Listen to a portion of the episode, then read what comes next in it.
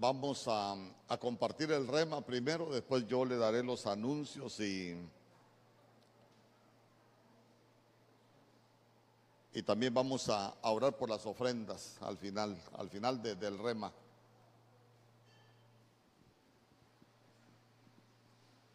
Hermanos, Dios les bendiga, hermanos.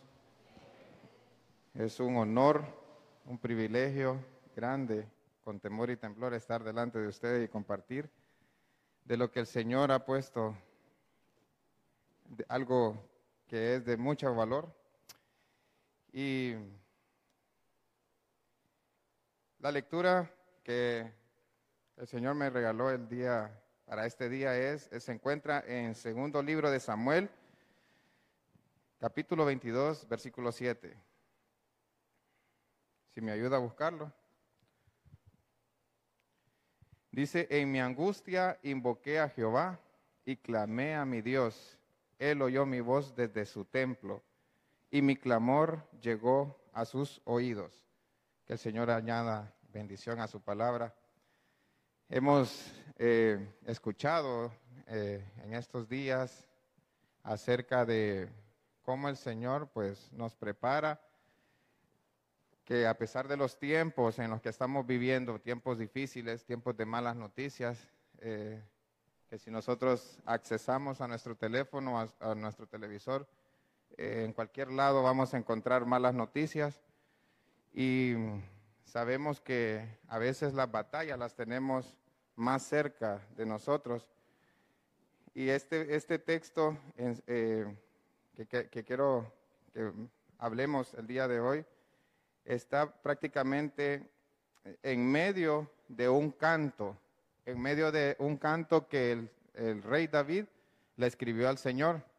Si, eh, si subimos en la palabra y vemos en el capítulo 1, dice ahí, habló David a Jehová las palabras de este cántico, el día que Jehová le había librado de la mano de todos sus enemigos y de la mano de Saúl. Imagínense qué cosas, en medio de un canto de alabanza, en medio de un canto de victoria, eh, hay algo ahí donde hace énfasis que para llegar a ese punto de victoria pasó un momento de prueba, un momento de dificultad. Y no solamente eh, en el versículo 7 habla sobre la angustia. Generalmente nosotros eh, como humanos somos muy dados a angustiarnos por malas noticias. Eh, bueno, en mi caso, cuando nuestro papá nos, delegó, nos pusimos un poquito preocupados y asustados, con temor y temblor. Y eso es normal, porque nuestra alma de repente es sensible a, a este tipo de cosas. Pero leyendo detenidamente este pasaje entre el versículo 1 y el 7, que es el que con el que iniciamos, en el versículo 3 específicamente dice ahí, Dios mío, fortaleza mía, en Él confiaré, mi escudo y mi fuerte salvación, mi alto refugio, Salvador mío, de violencia me libraste. En lo que estábamos eh, estudiando este pasaje, me di cuenta que hay seis amenazas o seis eh, eh, cosas que hacían preocupar al, rey David. Y en, el, primer lugar, en este, en este verso, menciona que el Señor lo salvó de violencia.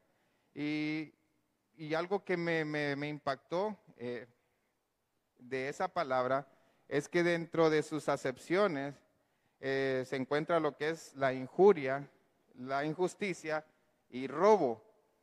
Y este, el martes de esta semana hablamos sobre eso. El Señor ha puesto cosas preciosas en nuestras manos, pero el ladrón, que es el diablo, viene a querer robar esas cosas. As- Asimismo, en el versículo 5 dice que el- el salmista menciona que lo rodearon ondas de muerte. Muchos de nosotros que estamos aquí hemos pasado situaciones en las cuales hemos estado cerca o hemos visto de cerca la muerte o de repente hemos visto cómo el Señor nos ha librado. Y el Señor a veces nos permite eso para testimonio de que Él nos protegió de la muerte. Eh, eh, en, ese mismo texto dice, y torrentes de perversidad me atemorizaron. Otro, otro ataque que en estos tiempos está muy fuerte es el temor. Dice torrentes de, de perversidad. No es algo sencillo, torrente es una corriente muy fuerte. Imagínense una corriente tan fuerte que venga con el temor. Pero Sigamos, dice ahí, ligaduras del Seol me rodearon. Imagínense, hasta el mismo infierno se levanta en el versículo 6. Tendieron lazos sobre mí, lazos de muerte nuevamente. Mire, un enemigo poderoso, un poderoso enemigo más adelante en este versículo. Y finaliza, finaliza como número 6 eh, de los enemigos que se levantan en este, en este pasaje y es la angustia. Pero él pero él en ese momento con la angustia dice, invoqué a Jehová. En mi angustia invoqué a Jehová. Además de esos cinco enemigos más la angustia, yo invoqué a Jehová y clamé a mi Dios. Y él oyó desde su santo templo y mi clamor llegó a sus oídos. Hermanos, esta semana nos hemos unido como un solo puño, como una sola eh, un, solo cuerpo para pedirle al Señor y el Señor inclina su oído para escuchar ese, ese clamor. Y de ese texto, del versículo 7, hay algo que me, llamó bastante la atención y ya, de eh, ya sacándolo en partes, me di cuenta que la palabra invocar y clamar, clamé y clamar tienen el mismo número, que es la H7121. No sé si me la pone ahí, por favor. Y esa H7121, bueno, hay, muchas palabras que se refieren a clamor en la Biblia. Eh, precisamente, eh, eh, intercesión es un tipo de clamor, pero es otro número. Pero algo que me llama mucho la atención se encuentra en la tercera fila. Si ustedes pueden leer ahí donde dice IE, propiamente llamar por nombre. Llamar por nombre. Imagínense que, aquí hay un secreto bastante bonito. A mí, eh, cuando estaba leyendo eso, dije yo, algo tiene que, darnos una respuesta. Además de, todos los enemigos que están, él ya pasó eso y al final él canta de, de la victoria que el Señor le da. Pero ahí hay algo encriptado, hay algo, un secreto que es llamar por nombre. Y fíjense que hablando de eso, hablando de, llamar por nombre, el Señor ponía en mi corazón aquel pasaje que se encuentra en Proverbios 18.10. No sé si me pueden acompañar, por favor, al libro de Proverbios 18.10.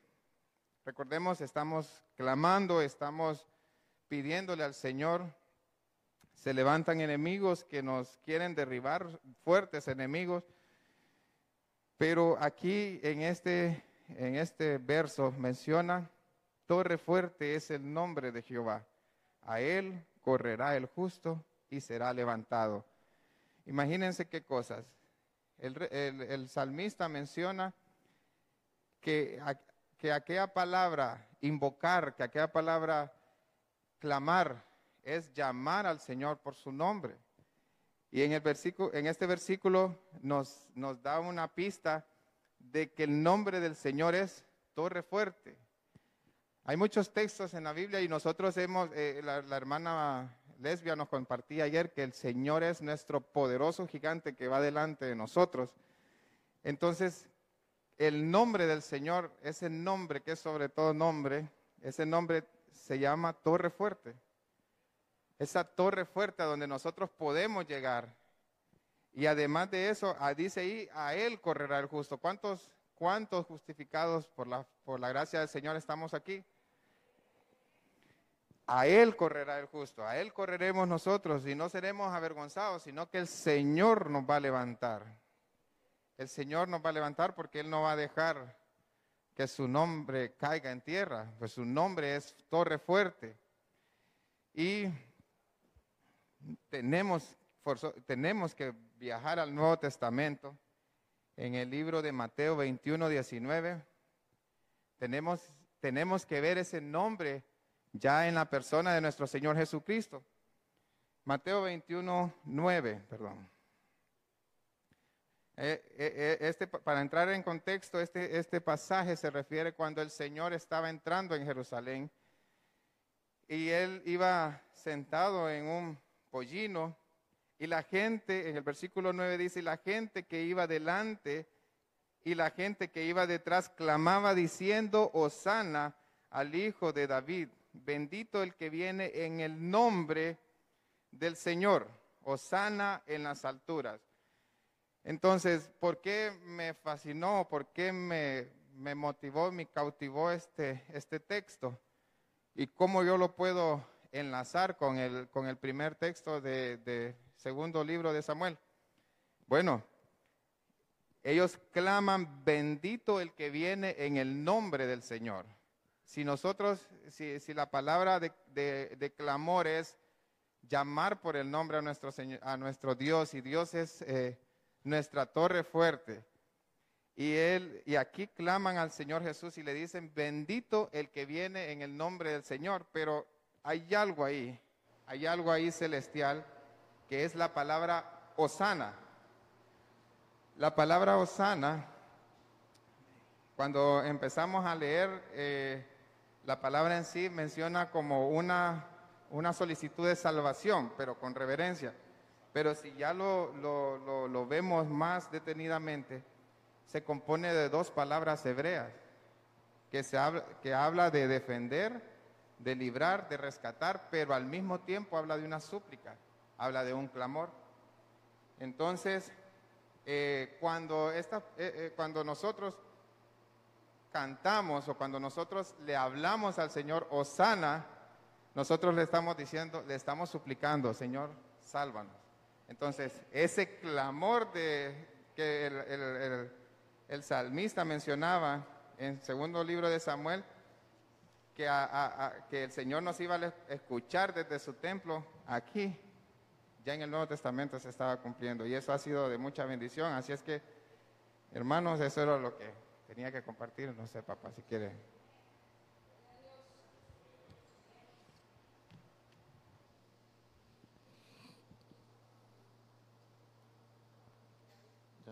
Gloria a Dios.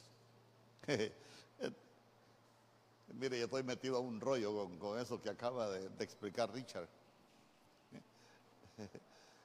Solo, solo para que usted tenga una idea. En el primer texto que mencionó, segunda de Samuel 22.7, dice, en mi angustia invoqué al Señor.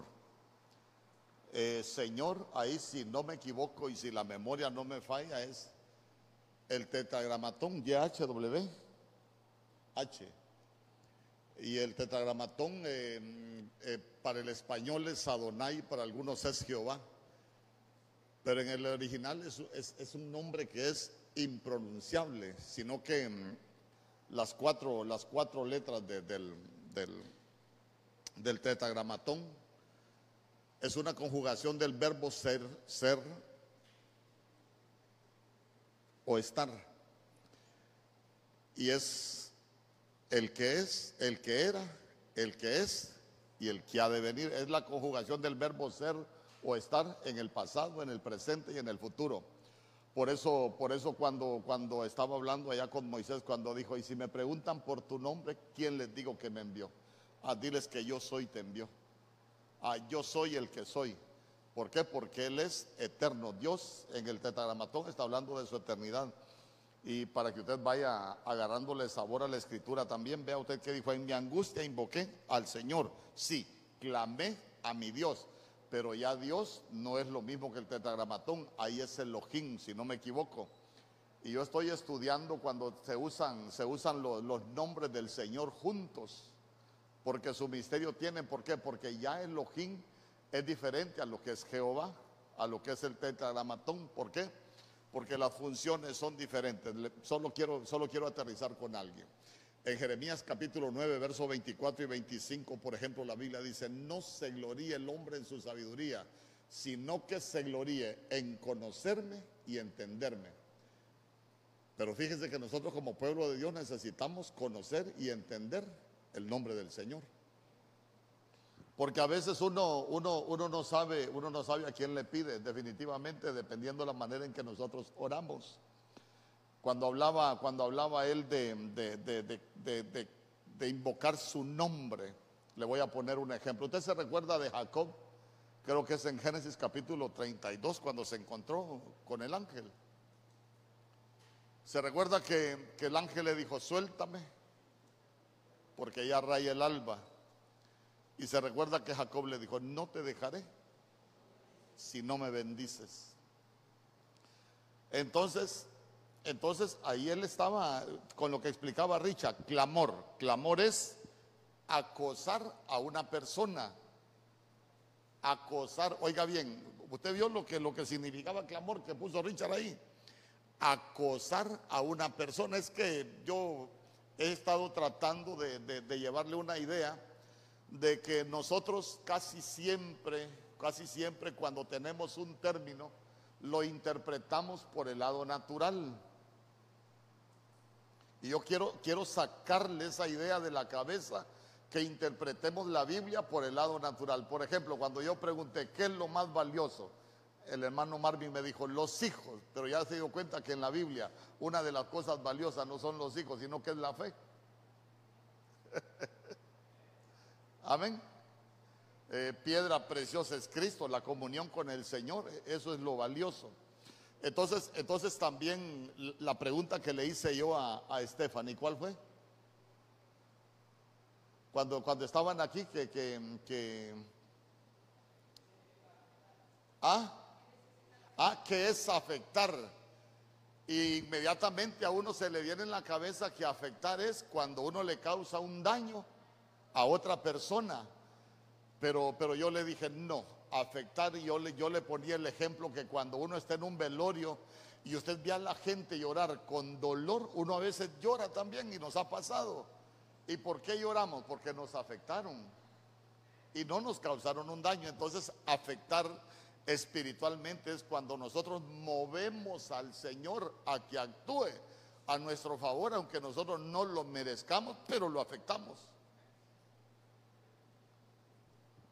Y, también, entonces vea, Jacob dice que luchó con el ángel de Jehová y el ángel de Jehová es Cristo Jesús, nuestro Señor. Siempre que usted mire, el ángel de Jehová es Cristo Jesús. Entonces dice que acosar a una persona y Jacob prácticamente lo acosó. No te dejaré si no me bendices. Suéltame que ya reino, yo no te voy a dejar si no me bendices. Y por último, cuando Richard dijo ahí en clamor, llamar por nombre, Jacob es un ejemplo para nosotros. ¿Por qué? Porque Jacob andaba atrás de una petición, de una respuesta. Amén.